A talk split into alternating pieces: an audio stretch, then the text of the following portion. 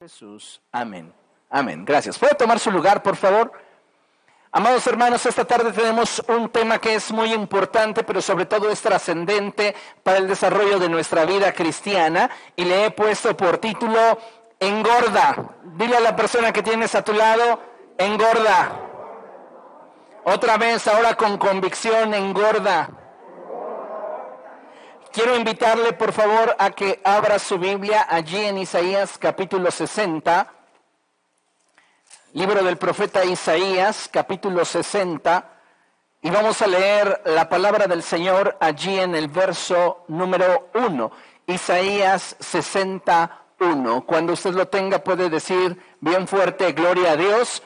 Si usted nos ve desde su dispositivo móvil, por favor, comparta esta conferencia y etiquete a sus amigos que considere pudieran resultar bendecidos de esta conferencia. Bien, dice la palabra del Señor Isaías capítulo 60, verso 1, levántate y resplandece que tu luz ha llegado, la gloria del Señor brilla sobre ti. Qué hermosa expresión, ¿verdad? En esta palabra el Señor nos insta a tomar acción. Diga conmigo, tomar acción. El Señor quiere que nos levantemos y que hagamos brillar la luz de su gloria a través de nosotros y en nosotros. Cada uno de nosotros tiene una experiencia personal e individual con Cristo. Y de acuerdo a ese nivel de intimidad, a ese nivel de relación, es que también tenemos un nivel de gloria en nuestra vida. Independientemente del nivel de relación que tengas en este momento con Cristo, la invitación de parte de Dios es para que nos levantemos, para que hagamos resplandecer la gloria del Señor en nosotros. Déjeme decirle que hoy vivimos en un periodo muy decisivo del desarrollo de la iglesia ya que considero que tal y como lo expresa la palabra de Dios, este es nuestro tiempo de brillar. Dile a la persona que tienes a tu lado, este es tu tiempo de brillar. Este es un momento especial, amados hermanos, en el Kairos de Dios para cada uno de nosotros. Y pienso que en este tiempo el pueblo del Señor, es decir, su iglesia, debe actuar y levantarse con una fe más fuerte y arraigada.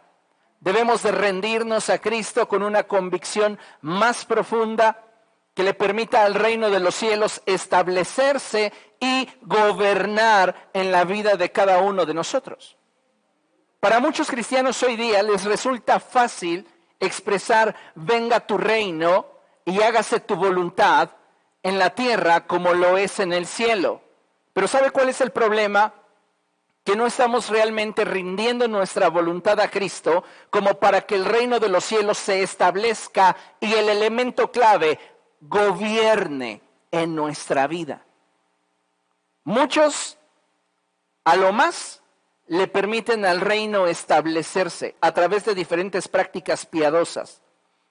Pero si el reino no ejerce gobierno, es como si usted estuviera construyendo una casa en un terreno ajeno. Y a veces pareciera que ese es el lugar que le damos al Espíritu Santo en nuestra vida. Construye lo que tú quieras, pero el terreno sigue siendo mío. No le hemos rendido completamente nuestra voluntad y por este motivo es que considero que si queremos levantarnos y brillar, necesitamos permitirle a Dios, a través de la rendición de nuestra voluntad, que Él establezca su reino en nuestra vida y gobierne en cada uno de nosotros. Hoy es común escuchar que el propósito de Dios para su iglesia es que ésta se levante y brille en medio de una generación que vive en tinieblas. Amén. Dios desea que brillemos. La palabra del Señor expresa cosas como estas, como que no se prende una lámpara y se esconde debajo de un cajón. Al contrario, se coloca en lo alto de una repisa para que ésta pueda alumbrar a todos los que están en casa. ¿Estamos de acuerdo? Bien, considero necesario el que como hijos de Dios busquemos cada día profundizar más y más en nuestra relación con el Señor a fin de que su Santo y Divino Espíritu nos guíe a toda verdad, de tal manera que podamos entonces experimentar los cambios que necesitamos tanto en nuestra forma de pensar como en nuestras emociones, a fin de que nuestra vida se alinee a la voluntad de Dios y una vez que nuestra vida se alinea a la voluntad de Dios, como consecuencia vamos a poder experimentar una libertad genuina que nos permita reflejar la gloria de Dios sobre nuestra vida. Si tú quieres brillar, necesitas rendirte a los pies de Cristo dejar que el reino de los cielos se establezca y que Dios gobierne en tu vida, para entonces poder experimentar una libertad verdadera y que la gloria de Dios sea reflejada a través de tu vida. Amén. Entonces, todo esto es bien importante y es necesario. Pero todo comienza con la forma en la cual nosotros estamos rindiéndonos delante del Señor. Mire, considere lo siguiente. Dios está presto para llevarnos a un nuevo nivel de gloria. ¿Cuántos dicen amén? Pero para que eso suceda, debemos buscarle a fin de que a través de su Espíritu podamos experimentar un nuevo nivel de gloria en nuestra vida. Dios quiere que seamos revestidos de su gloria, pero no sucederá si nosotros no le buscamos. Porque solamente a través de una relación con el Espíritu es que podremos experimentar un nuevo nivel de gloria. Y solo de esa forma es que ese nivel de gloria va a producir en nosotros la libertad que como hijos de Dios hemos sido llamados a disfrutar. Te hago una pregunta. ¿Estás viviendo en el nivel de libertad que Dios quiere que vivas? ¿Estás viviendo y experimentando el nivel de gloria de Dios en tu vida que Dios quiere que experimentes? Si somos honestos, todos deberíamos responder no. Porque no estamos como quisiéramos. La realidad es que tenemos muchas situaciones en nuestra vida que necesitan ser resueltas. Y no importa que tú no peques a la manera en la que peca el vecino. La Biblia dice, por cuanto todos pecaron, están destituidos de la gloria de Dios. Jesús no vino a morir solo por los que pecaban de alguna manera. Él vino a morir por todos los pecadores. Y tal y como lo expresa el apóstol Pablo, de los cuales yo soy el primero. Así que si queremos brillar, necesitamos, amados hermanos, rendirnos a la voluntad del Señor y buscarle. Porque solamente en su presencia es que nos podremos impregnar de la gloria que producirá en nosotros un mayor nivel de libertad. Acompáñame a ver lo que dice la palabra del Señor a segunda a los Corintios, segunda epístola a los Corintios capítulo 3, versos del 17 al 18. Este es un pasaje muy hermoso, un pasaje que usted debe de buscar, atesorar, memorizar, porque la palabra de Dios en nuestra mente siempre trae consigo crecimiento, madurez, visión Amén. Dice la palabra del Señor así, ahora bien, el Señor es el Espíritu, y donde está el Espíritu del Señor, allí hay libertad. Así, todos nosotros que con el rostro descubierto reflejamos como en un espejo la gloria del Señor, lea conmigo, somos transformados a su semejanza con más y más gloria por la acción del Señor, que es el Espíritu. Me encanta la expresión de este pasaje en la cual el apóstol Pablo hace la comparación a que reflejamos como en un espejo la gloria de Dios. Hoy muchos de nosotros tenemos la idea de que cuando el apóstol Pablo hace alusión a un espejo, hace alusión a un espejo de la calidad de la cual hoy muchos de nosotros gozamos y disfrutamos en nuestros hogares. Pero en aquel tiempo o la expresión a la cual el apóstol apunta tiene que ver con un espejo de metal, generalmente hecho de bronce. el cual al estar en contacto con el ambiente tiende a oxidarse y opacarse. Solamente cuando ese espejo era pulido, era que éste podía reflejar una imagen apegada a aquello que en él se proyectaba. En este sentido, muchos de nosotros somos como ese espejo que tiene el potencial para reflejar la gloria de Dios. Sin embargo, muchos de nosotros tenemos aún demasiado óxido sobre nuestra vida. Y aun cuando tenemos a Dios frente a nosotros, y aun cuando tenemos la oportunidad de participar de las cosas santas y ministrar a Jesucristo, no lo reflejamos como en un espejo, porque el problema no está en la fuente que está frente a nosotros, sino en aquello que a nosotros nos impide brillar. Dile a la persona que tienes a tu lado, todo se trata de tu brillo. Si queremos reflejar la gloria de Dios, tenemos nosotros entonces, amados hermanos, que tratar con aquellas cosas que en nuestra vida nos pudieran impedir reflejar esa gloria de Dios en nosotros y brillar. Considero que de acuerdo a la expresión bíblica que leímos, podemos decir que cada uno de nosotros necesita avanzar en su relación y experiencia con Cristo. ¿Cuántos son honestos como para decir amén a eso? Hay personas que se sienten ya el producto terminado, ¿eh? Y si no han sido arrebatados a los cielos es porque de verdad Dios está teniendo misericordia del resto de la humanidad.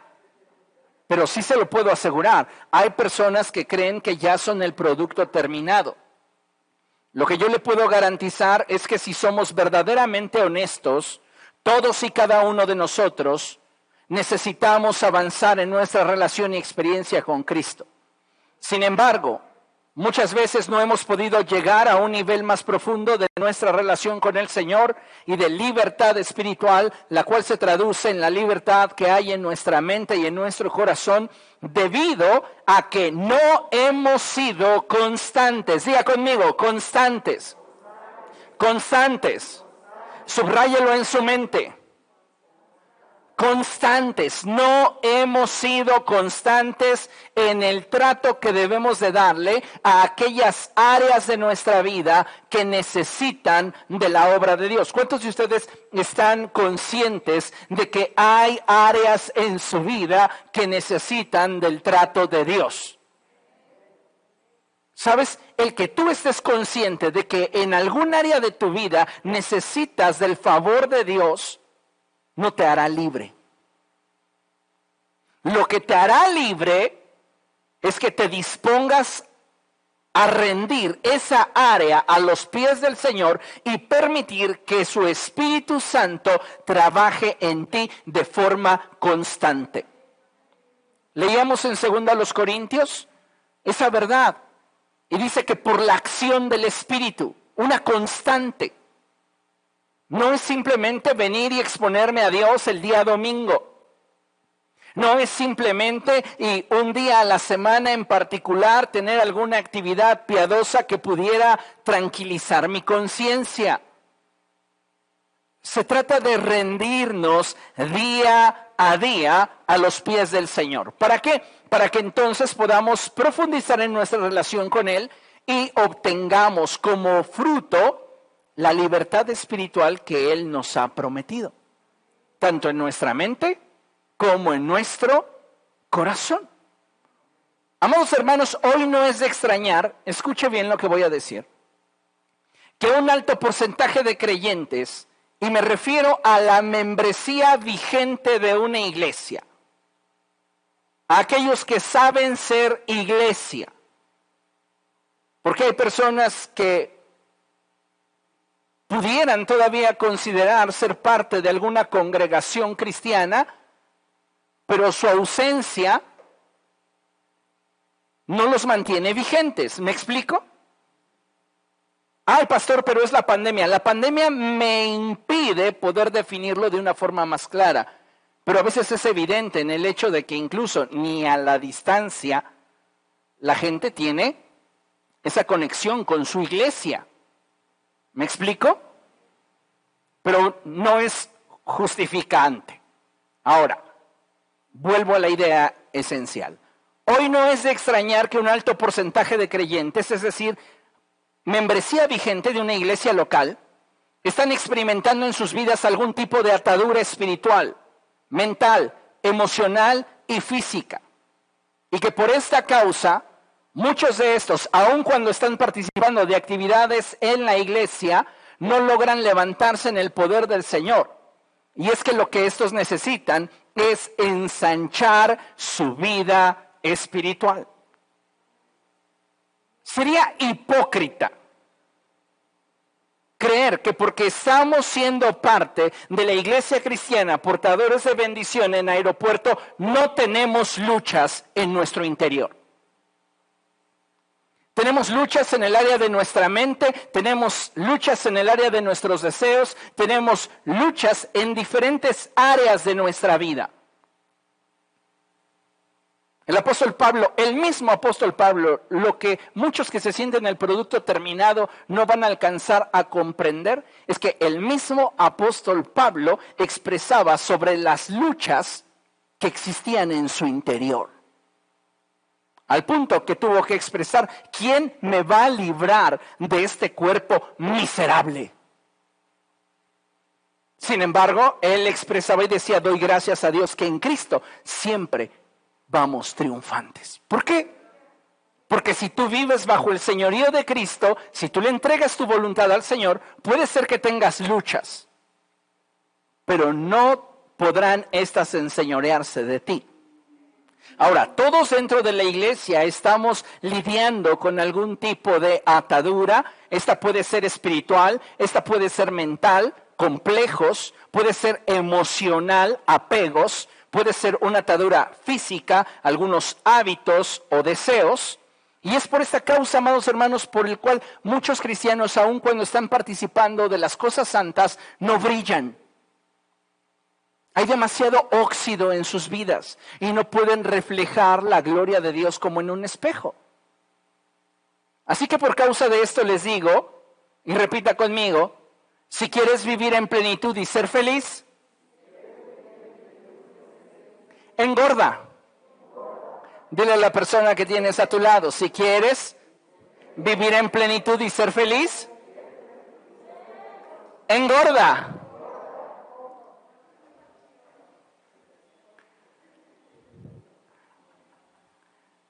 Lamentablemente, amados hermanos, el panorama actual nos presenta una iglesia debilitada. La pandemia ha venido a sacudir a la iglesia de formas cual hace cinco años no hubiéramos imaginado. La pandemia reveló los corazones, las intenciones, la profundidad de aquello que gobernaba en la intimidad de muchos. Encontramos entonces una iglesia debilitada cuya fe es raquítica y cuyo fervor por las cosas de Dios ha ido menguando. Incluso podría atreverme a decir que aún hay creyentes que batallan con áreas pecaminosas en su vida y pienso que esto se debe principalmente a que esta iglesia se encuentra en un estado de desnutrición espiritual. Muchos creyentes, espiritualmente hablando, están desnutridos. Y sabe una cosa, la desnutrición no se da porque una persona no coma, sino porque aquello de lo cual se alimenta no le nutre. Es decir, hoy día muchos creyentes prefieren alimentarse de doctrinas engañosas, fábulas, y hay algunos creyentes que se alimentan más de murmuraciones y mentiras que abrazar la verdad y alimentarse de la palabra de Dios. Lo que le estoy diciendo es la realidad de la iglesia del siglo XXI. Y el apóstol Pablo ya nos había advertido sobre esto. En 2 Timoteo capítulo 4, versos 3 y 4, el apóstol Pablo dice lo siguiente, escuche con atención. Porque llegará el tiempo en que no van a tolerar la sana doctrina, sino que llevados por sus propios deseos, se rodearán de maestros que les digan las novelerías que quieren oír, dejarán de escuchar la verdad y se volverán a los mitos. ¿Qué condición espiritual tiene una iglesia que no abraza la verdad, que no se alimenta de la palabra del Señor? Están desnutridos. Necesitan subir de peso si quieren poder enfrentar y superar las ataduras con las cuales están lidiando en lo íntimo de su corazón. Debemos entender que todo aquello con lo cual alimentamos nuestro hombre espiritual, escuche bien esto, producirá un resultado que a la postre podrá sumar o restar a nuestra capacidad espiritual. Se lo pongo a usted en este ejemplo. ¿Cuántos de ustedes se echaron a perder sus muelas por comer demasiados dulces? Tenemos una persona, tenemos dos, tres, cuatro, cinco, lo que tú decidiste ingerir, sumó o restó. Restó. Si nuestra decisión hubiese sido distinta, entonces nosotros hubiésemos sumado. ¿Está de acuerdo conmigo?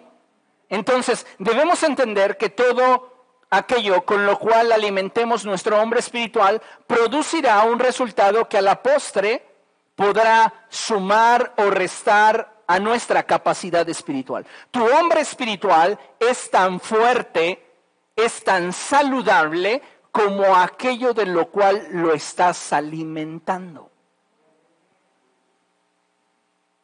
Yo recuerdo que cuando era niño íbamos al pueblo donde vivía mi abuelo, un pueblo en Michoacán de nombre Tariacuri, un pueblo muy bonito, pero recuerdo que siempre que nos veían los familiares de por allá decían, estos niños están bien sanos, rebosantes de vida, mira qué gorditos están. Y ellos llegaban a expresar y decir, estás lleno de vida. Yo le pregunto, ¿cómo trae a su hombre espiritual? ¿Lleno de vida o todo desnutrido?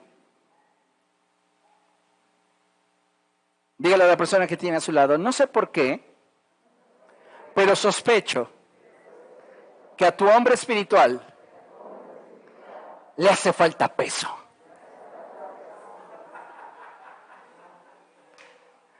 Como que está muy flaquito. ¿Qué necesita? Engordar. Y sabe, cuando nosotros tenemos una capacidad espiritual, que es el resultado de una buena alimentación, se produce en nosotros un mayor nivel de poder y libertad en todas las áreas de nuestra vida. Y por ese motivo es que necesitamos aprender a elegir de qué vamos nosotros a nutrir nuestra vida. Mire, considere lo siguiente. Hoy día, la mayor esclavitud que se experimenta está relacionada con el pecado y solo el Hijo de Dios nos puede hacer verdaderamente libres. Muchos cristianos están experimentando yugos pecaminosos en su vida. Están lidiando con adicciones de tipo sexual, pornografía y hábitos que posiblemente no tengan nada que ver con este rubro de la vida, pero que de igual manera los están atando y consumiendo. La escritura dice en Juan capítulo 8, verso 36, algo muy importante, acompáñame ahí. Evangelio de Juan capítulo 8, verso 36, dice la escritura de la siguiente forma, así que si el Hijo los libera, serán ustedes verdaderamente libres. Para ser verdaderamente libre, yo debo de exponerme al Hijo para que éste me libere. Amén. Ahora, vamos a profundizar un poco más sobre este aspecto y déjeme decirle que hoy día mucha gente es capaz de quejarse de todo aquello que el pecado está produciendo en sus vidas. Sin embargo, son incapaces de reconocer que algo está mal en sus vidas. Son capaces de sufrir por cómo el pecado está destruyéndoles. Y algo que tengo muy claro, amado hermano, es que ninguno de nosotros es ignorante respecto de aquello que nos domina. Todos nosotros sabemos qué es aquello que nos domina.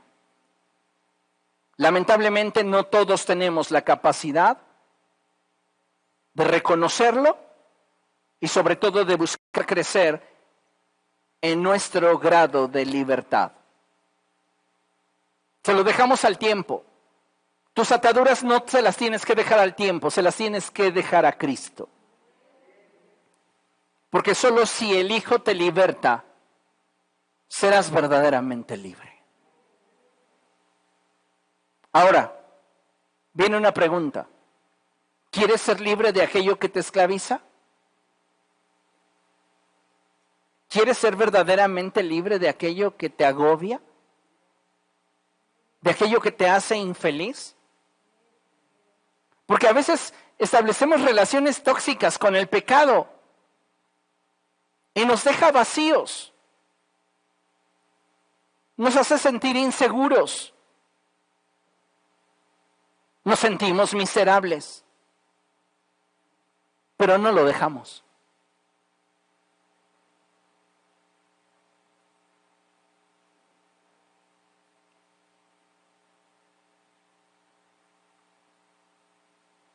Necesitamos entonces estar dispuestos a que Dios haga su obra en nosotros para que ese nuevo nivel de libertad sea evidente en nuestra vida.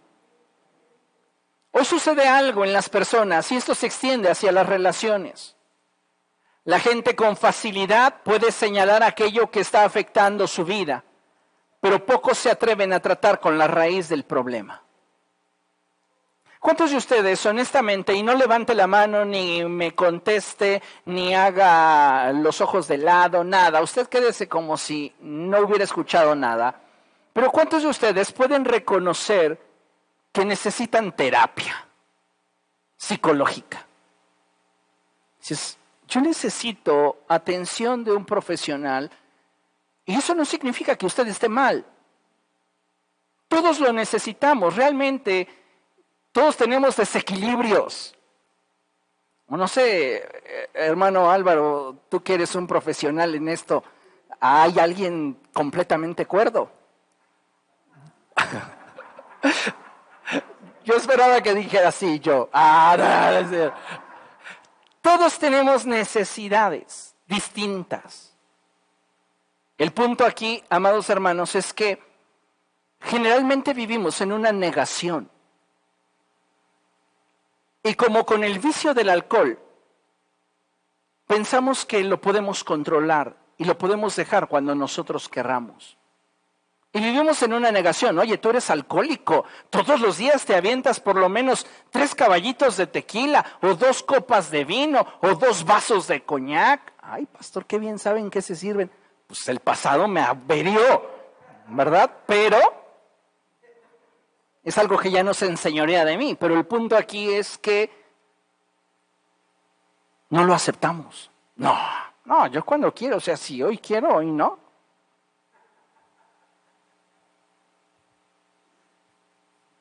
¿Sabe una cosa?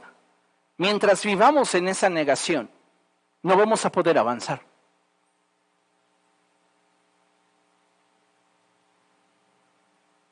La gente que idealiza su caminar con Cristo tiende a experimentar una negación profunda de sus errores. Yo no puedo idealizar mi caminar en Cristo si antes no experimento el quebrantamiento que el estar expuesto a Cristo producirá en mi vida. Mientras más cerca estás de Cristo, más cuenta te das de lo vil y necesitado que estás de Él. No importa cuántas cosas buenas hagas, ni a cuántas personas hayas ganado para Cristo. Preocúpate cuando creas que ya eres alguien y que al ser ese alguien necesitas menos de Jesús.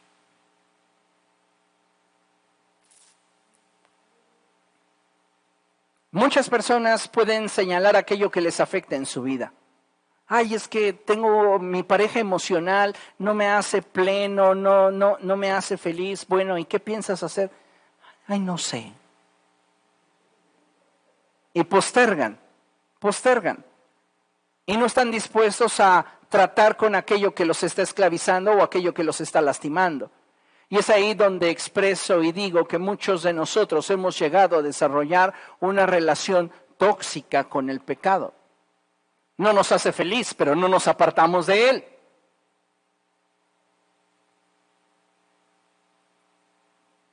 Si tú realmente deseas ser libre y experimentar un nuevo nivel de gracia y favor de Dios sobre tu vida, necesitas engordar. Ahora, Déjame explicártelo. Pastor, pues ¿qué tiene todo, que ver todo eso? Vamos por partes.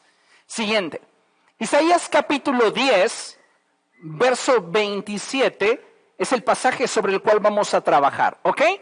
Pero quiero que pongamos atención a lo que escribí en la lámina.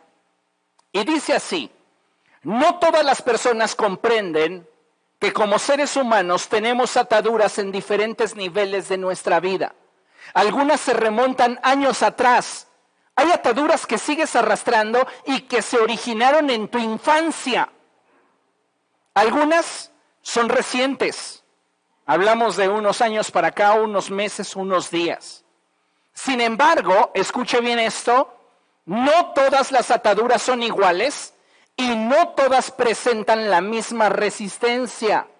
Por ello es que como cristianos debemos buscar a Dios a fin de que al participar de su presencia podamos ser verdaderamente libres. Ahora, vaya conmigo al pasaje de Isaías capítulo 10, verso 27. Me encanta la forma en la cual lo traduce la nueva versión internacional porque me parece una forma demasiado amplia, rica y profunda en contraste con la forma en la cual traduce la Reina Valera versión 60. Quienes tienen Reina Valera versión 60 van a leer en este pasaje una expresión bíblica que al lector superficial emociona. Y el lector superficial, al leer este pasaje de Isaías 10:27 en la Reina Valera versión 60, leerá que el yugo se pudre a causa de la unción. ¡Wow! Se oye emocionante, ¿no? ¿Qué necesitas? ¿La unción? Entonces, si yo tengo la unción, el yugo se va a podrir. Eso te conecta inmediatamente con un evento. Tengo la unción y soy libre. ¿No lo visualiza así? La unción le toca. Y en cuanto lo toca, el yugo se rompe. Pero vean lo que la palabra de Dios nos enseña en esta traducción de la nueva versión internacional, Isaías 10:27. Y dice la palabra de nuestro Dios así, en aquel día, diga conmigo, llegará un día, llegará un día, tu día llegará en el que la carga se quitará de tus hombros. Y lea conmigo. Y a causa de la gordura se romperá el yugo que llevas en el cuello. Me encanta. Cuando lo leí por primera vez, la primera vez que leí la nueva versión internacional y llegué a ese pasaje, dije, no, no, no, algo debe de estar mal. ¿Cómo que la gordura? Se oye impresionante la unción y cómo la unción pudre el yugo. ¿Cómo que la gordura? En la Reina Valera, versión 60, parece que el hecho de que tú seas libre es un asunto netamente dependiente de Dios. Pero en la NBI es un asunto de colaboración entre Dios y tú. Y me quedo con eso.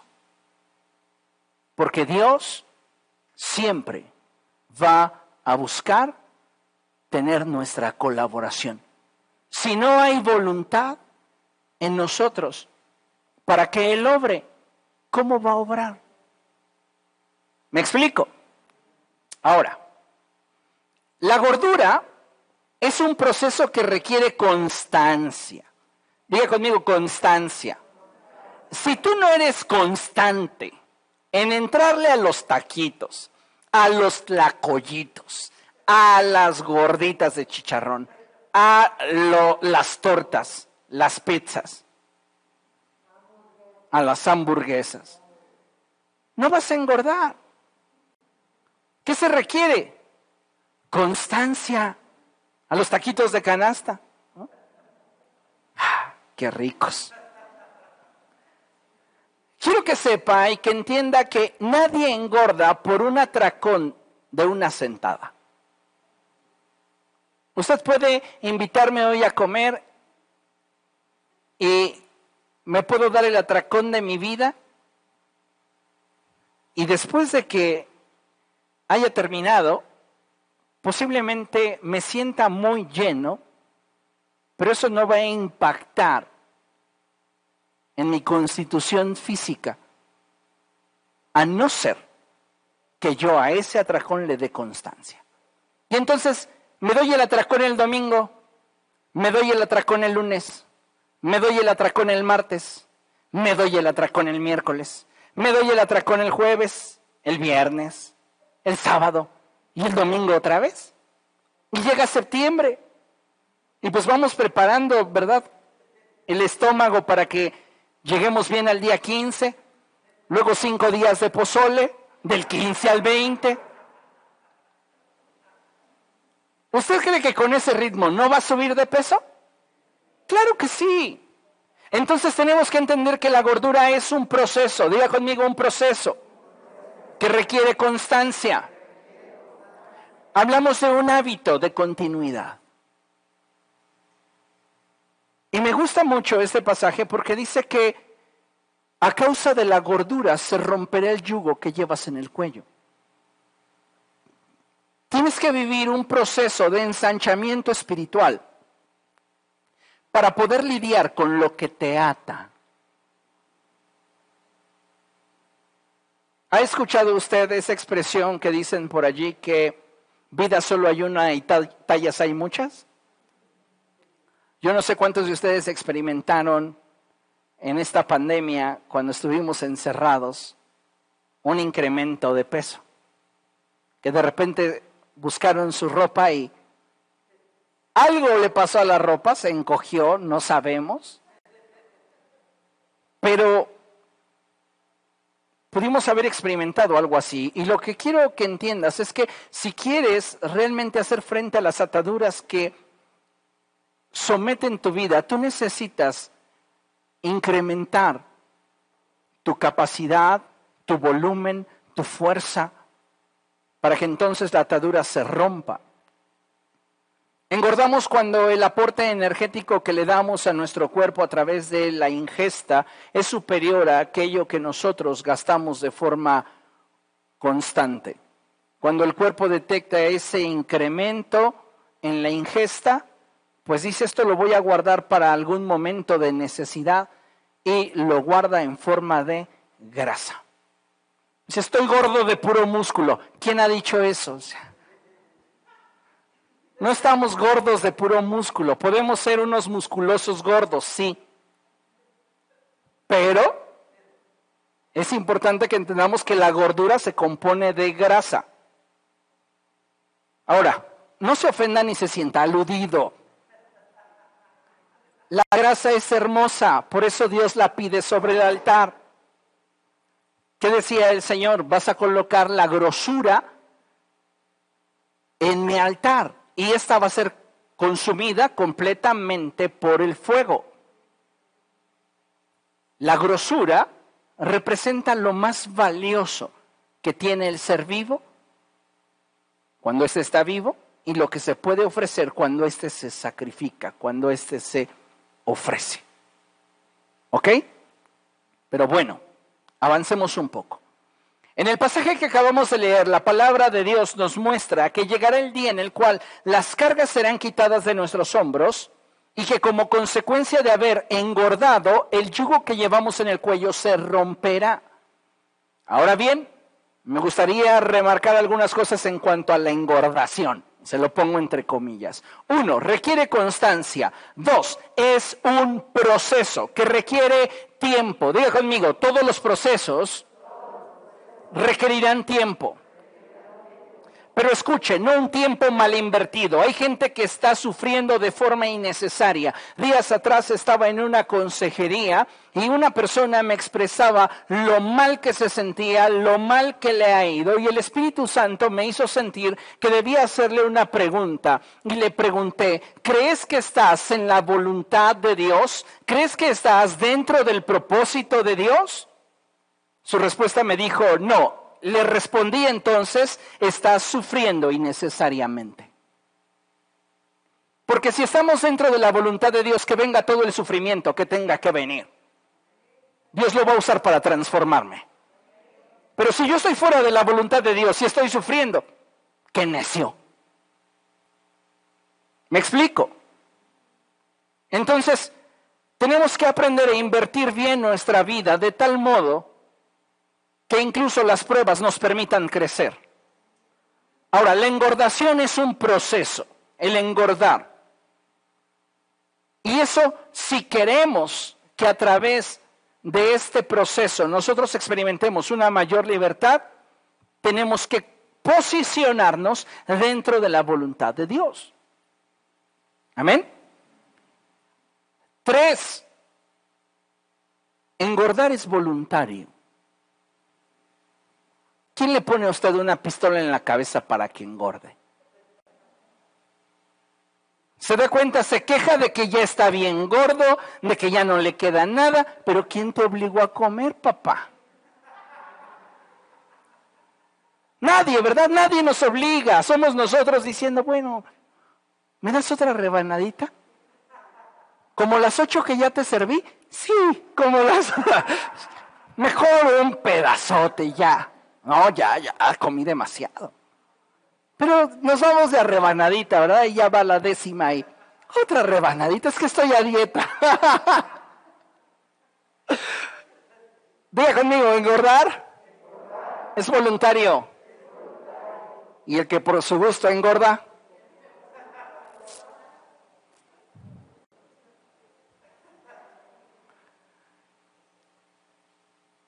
Engordar requiere de constancia, dos, requiere de tiempo porque es un proceso, tres, implica mi voluntad dirigida hacia un objetivo y cuatro, requiere de decisiones que me ayuden a alcanzar aquello que persigo.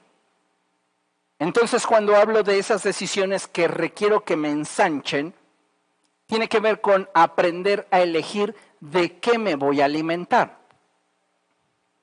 ¿Cuántos han ido a esas mesas de buffet? Wow. Son padrísimas, ¿sí o no?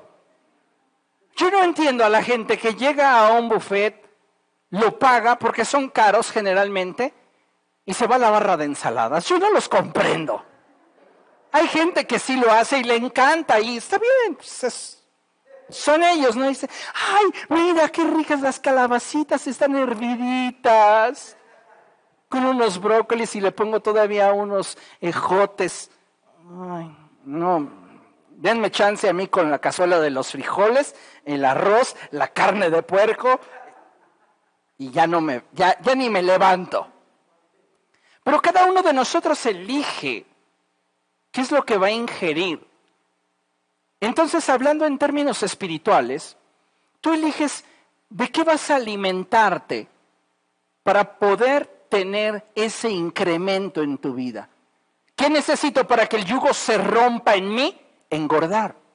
Porque la escritura dice, y a causa de la gordura, es decir, a causa del incremento de bendición que hay en ti, a causa de que estés bien lleno de vida, el yugo se va a romper en ti. Ahora, esa mesa es igual a la que el Señor presenta delante de nosotros. Salmo 23, verso 5. Salmo 23, verso 5, primera sección del verso dice, tú aderezas mesa delante de mí. La mesa está puesta. Tú decides qué comes. Tú vienes aquí a mi mesa. Yo preparé este alimento para ti. Y hay un buffet frente a ti, puesto que es la palabra de Dios.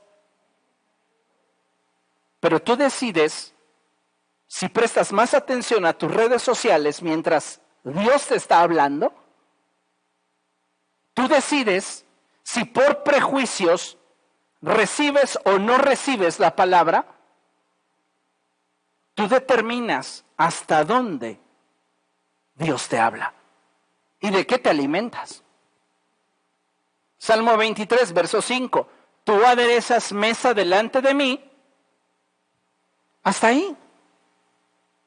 Tú pones una mesa delante de mí. ¿Qué coma? Yo lo decido. Tú decides cómo te alimentas y espiritualmente qué tan gordo estás, qué tan bien nutrido estás o qué tan descuidado está tu hombre espiritual.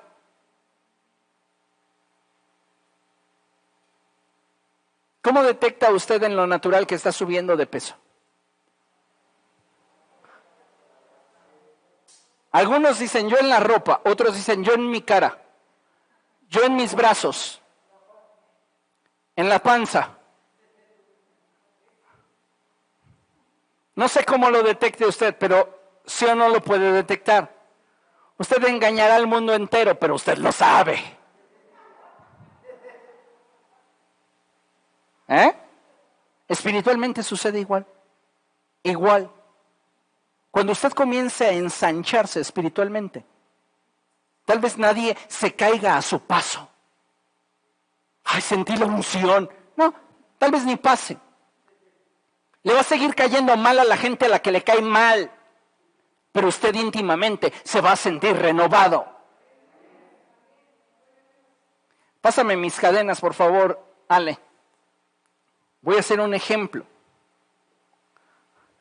Y voy a pedirle a mi hermana Laura que pase aquí al frente. Pásale, Laura. Laura es un cristiano, súbete, común. Extiende tus manos así.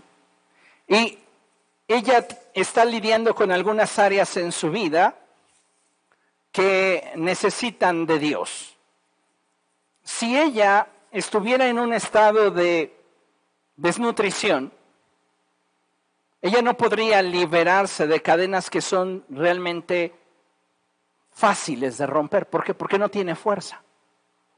Aquellos que en algún momento han estado en una terapia de rehabilitación se darán cuenta como una de las cosas que más rápidamente se consume y pierde su vigor son los músculos. Y iniciar una terapia de rehabilitación es realmente impresionante. Yo recuerdo que cuando me operaron mis rodillas, una de esas terapias era simplemente levantar la pierna. Hacer ese movimiento cinco veces me dejaba bañado en sudor, porque no tenía la fuerza. Ahora, recuerden lo que le expresé en láminas anteriores. Pásame a la lámina anterior,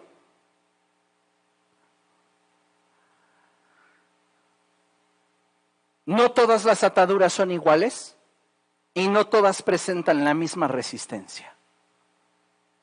Hay ataduras que puedes controlar con mera disciplina, pero eso no te hace libre. Las, la tienes a raya porque eres disciplinado,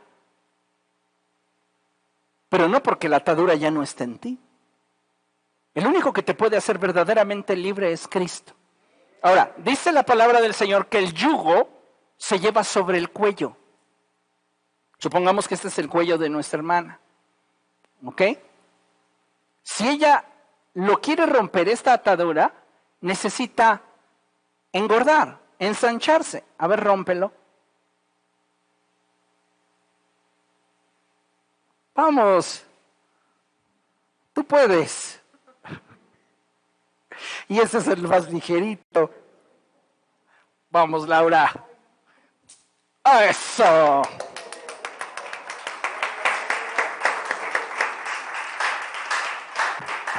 ¿Se dio cuenta cómo ella comenzó a ensancharse? Y finalmente hubo un momento donde la atadura se rompió. Porque algo que debes de saber es que el pecado no es elástico, te aprisiona. Y cuando tú te ensanchas en el Señor, por lo mismo de que no es flexible, se rompe. Todo lo que no es flexible en nuestra vida se rompe. ¿Quieres ver una relación en crisis? Los dos o uno de los dos no es flexible. No está aprendiendo a negociar. Ahora, esa atadura, ella, ella la tenía oprimida. Pero ella se ensanchó y pudo experimentar la libertad que por causa de la presencia de Dios en ella, el alimento espiritual que ella recibió, pudo crecer en fortaleza y ensancharse. Amén. Gracias, Laura. Ahora, uh, ven, Abdiel, pasa acá, a ti te va la, la que sigue. Ahora tenemos otro cristiano. Igual extiende tus brazos. Más. Eso, sin miedo al éxito, Abdiel. Que requiere algo más que disciplina. Porque muchos de nosotros a veces llegamos al Señor y le decimos, otra vez, ya sabes. Sí, hay ataduras que puedes mantener a raya con disciplina, pero hay unas que no. Y tal vez esa atadura puede tener ya mucho tiempo en tu vida. Tal vez puede ser algo que se generó en tu infancia. Un complejo. Una identidad fracturada. Un sentimiento de inferioridad. Y tú necesitas alimentarte de la mesa del Señor para que todo tu ser se ensanche y el yugo que llevas en tu cuello se rompa. Es un proceso, pero requiere de constancia. No engordas por venir el domingo a la iglesia. Requiere que día a día te sientes a la mesa del Señor y de esa mesa elijas lo mejor para ti. Si al sentarte en la mesa del Señor estás ocupado en quién está comiendo frente a ti, en quién está al lado, en quién lo está sirviendo, olvídate. Tienes que tomar la mejor parte. Ahora bien, tus cinco minutos de fama. ¡Eso! Muchas gracias. Y pásale por favor acá, este, mi estimado Gerardo. Vamos a darle oportunidad ahora a Gerardo, que él él ya trae ataduras ya muy, muy, muy, muy cañonas. Que ni con disciplina, ni, ni con nada. Tú sí, ya, tú sabes. Tú y el Señor saben. y ¿sabes qué? A Satanás le encanta tenernos así, atados. Porque el Señor Jesucristo dijo algo que es bien cierto. Aquel que es esclavo eh, aquel que practica el pecado esclavo es del pecado. Y algo que debemos saber es que el pecado no paga. Entonces, tenemos a un creyente que va a intentar ser libre, pero su nivel de ensanchamiento tiene que ir cada vez a más. Vamos, cuando tú digas. Y hay momentos en los cuales nos estamos esforzando. Y estamos realmente luchando. Pero el proceso, el tiempo. Gracias, Gerardo.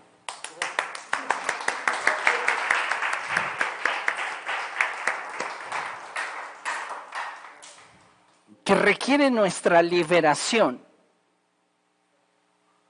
es el tiempo que necesitas pasar en la presencia de Dios para entonces levantarte con más autoridad. Acompáñame por favor a la siguiente lámina. Y dice en el Salmo 23, verso 5, primera sección del verso, tú aderezas mesa delante de mí. Lea esto. Como hijos de Dios necesitamos entender que para tratar con cualquier tipo de atadura en nuestra mente, alma o cuerpo, necesitamos ensancharnos espiritualmente. Y eso solo se logra participando de aquello que Dios pone delante de nosotros. La mesa está servida. Come. Aliméntate. Porque solo en la medida que engordes podrás tratar con las ataduras que llevas en el cuello. ¿Qué hay en la mesa del Señor servido? Pues hay, hay palabra, hay enseñanza, hay consejo, hay oración, hay alabanza, hay adoración, hay intimidad con Cristo. Y necesitamos, amados hermanos, entender que solo en la mesa del Señor está lo que necesitamos. Muchos cristianos hoy día no pueden hacer frente a las ataduras de su vida porque se están alimentando en cualquier otra parte, menos en la mesa del Señor. Se alimentan de chismes, de rencores, de rumores, pero desechan la palabra desechan la escritura. Y yo creo, amados hermanos, que en este tiempo necesitamos volvernos a Dios y pedirle a Él que nos ayude para poder seguir avanzando. Concluyo con el siguiente pasaje. Y es segundo libro de Samuel, capítulo 9, versos del 6 al 9. Y dice la palabra de Dios así. Cuando Mefiboset, que era hijo de Jonathan y nieto de Saúl, estuvo en presencia de David, se inclinó ante él rostro en tierra. Entonces David le preguntó y le dijo, ¿tú eres Mefiboset? Y él respondió a las órdenes de su majestad. Y vea esto, David le dijo, no temas, pues en memoria de tu padre Jonathan he decidido beneficiarte voy a devolverte todas las tierras que pertenecían a tu abuelo Saúl. Y de ahora en adelante te sentarás a mi mesa. Mefiboset es aquel que está tullido porque se le cayó a su nodriza. Es aquel que ha vivido en lo de bar, en el lugar que representa el abandono, el lugar donde representa la atadura que va más allá de lo que se ve y ahora tiene el privilegio de poderse sentar a la mesa del rey. Pero Mefiboset tiene una identidad fracturada. Y por esta razón es que Mefiboset se inclina y dice, ¿y quién es este siervo suyo para que su majestad se fije en él si no valgo más que un perro muerto? ¿Cuántas veces a causa de lo que nosotros sabemos de nosotros mismos, nos sentimos así.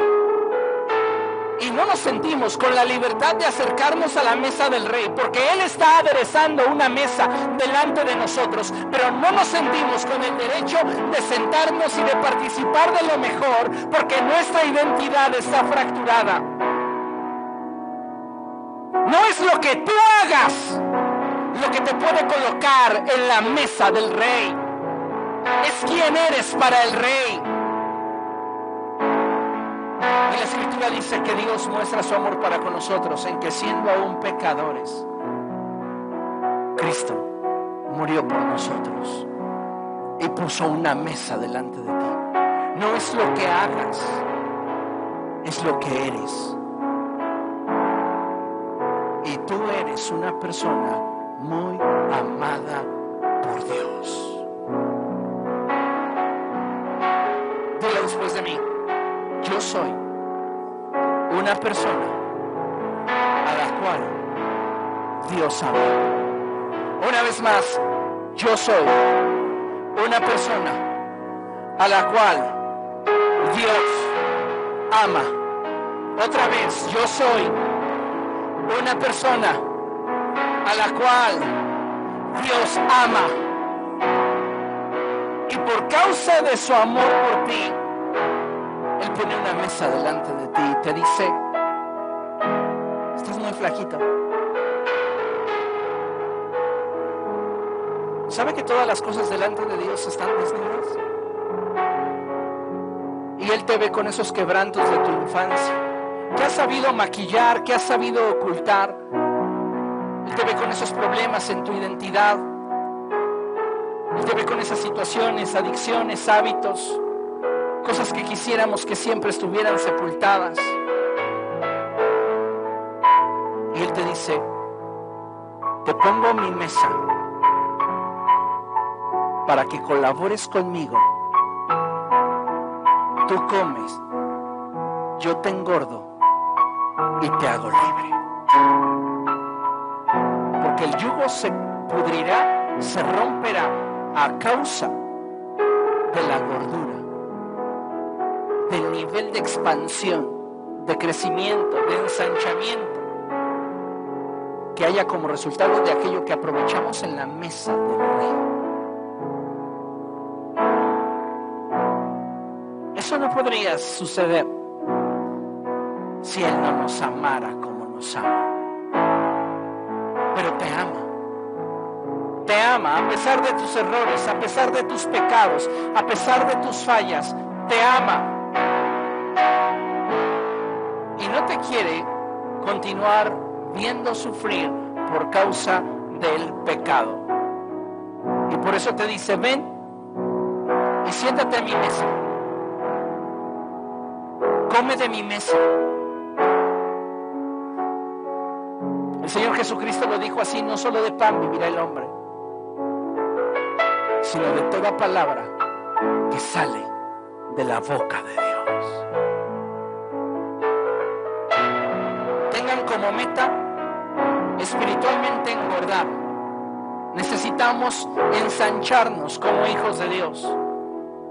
Y entonces experimentaremos un mayor nivel de libertad, alegría, gozo y plenitud que como nunca hemos disfrutado. Amén. Póngase de pie. Concluye diciendo la escritura, pero David llamó a Siba, el administrador de Saúl, y le dijo, todo lo que pertenecía a tu amo Saúl y a su familia, se lo entrego a su nieto Mefiboset. Cuando te sientas a la mesa del rey, todo lo que creías perdido, Dios lo trae de vuelta a tu vida. Porque tuviste la humildad para reconocer que nada que tú pudieras hacer te colocaría en la mesa del rey. Es gracia es gracia. Y tenemos que aprovechar ese favor de Dios para con nosotros. ¿Te parece bien si oramos? Padre, en el nombre de Jesús estamos delante de ti, Señor. Y te damos gracias, Dios, por tu palabra. Gracias por aquello que estás hablando y ministrando a lo íntimo del corazón de cada uno de tus hijos. Tú sabes, Señor, cuántos de nosotros pudiésemos estar atravesando por diferentes circunstancias que son el resultado de diversas ataduras en nuestro interior. Ataduras mentales, ataduras emocionales, ataduras espirituales, ataduras físicas. Señor, esta tarde pongo a tu iglesia delante de ti y te ruego que seas bueno, como siempre lo eres, y nos permitas ver que delante nuestro has puesto una mesa. Has puesto una mesa. Sácianos del bien de tu casa. Oh glorioso Espíritu. Dígale, amado hermano, al Señor, yo quiero comer de ti. Yo quiero beber de ti. Jesús dijo, porque mi carne es verdadera comida y mi sangre es verdadera bebida. El que come y bebe mi sangre tiene realmente vida en él. Como tener a Jesús en la mesa y alimentarnos de él. Y eso trae libertad. Si el Hijo te liberta, serás verdaderamente libre. Amén. Glorioso Espíritu, gracias por la palabra que has enviado para nosotros. Enséñanos, Dios, a ser sensibles a tu voz y a caminar en acuerdo contigo. En el poderoso nombre de Jesucristo.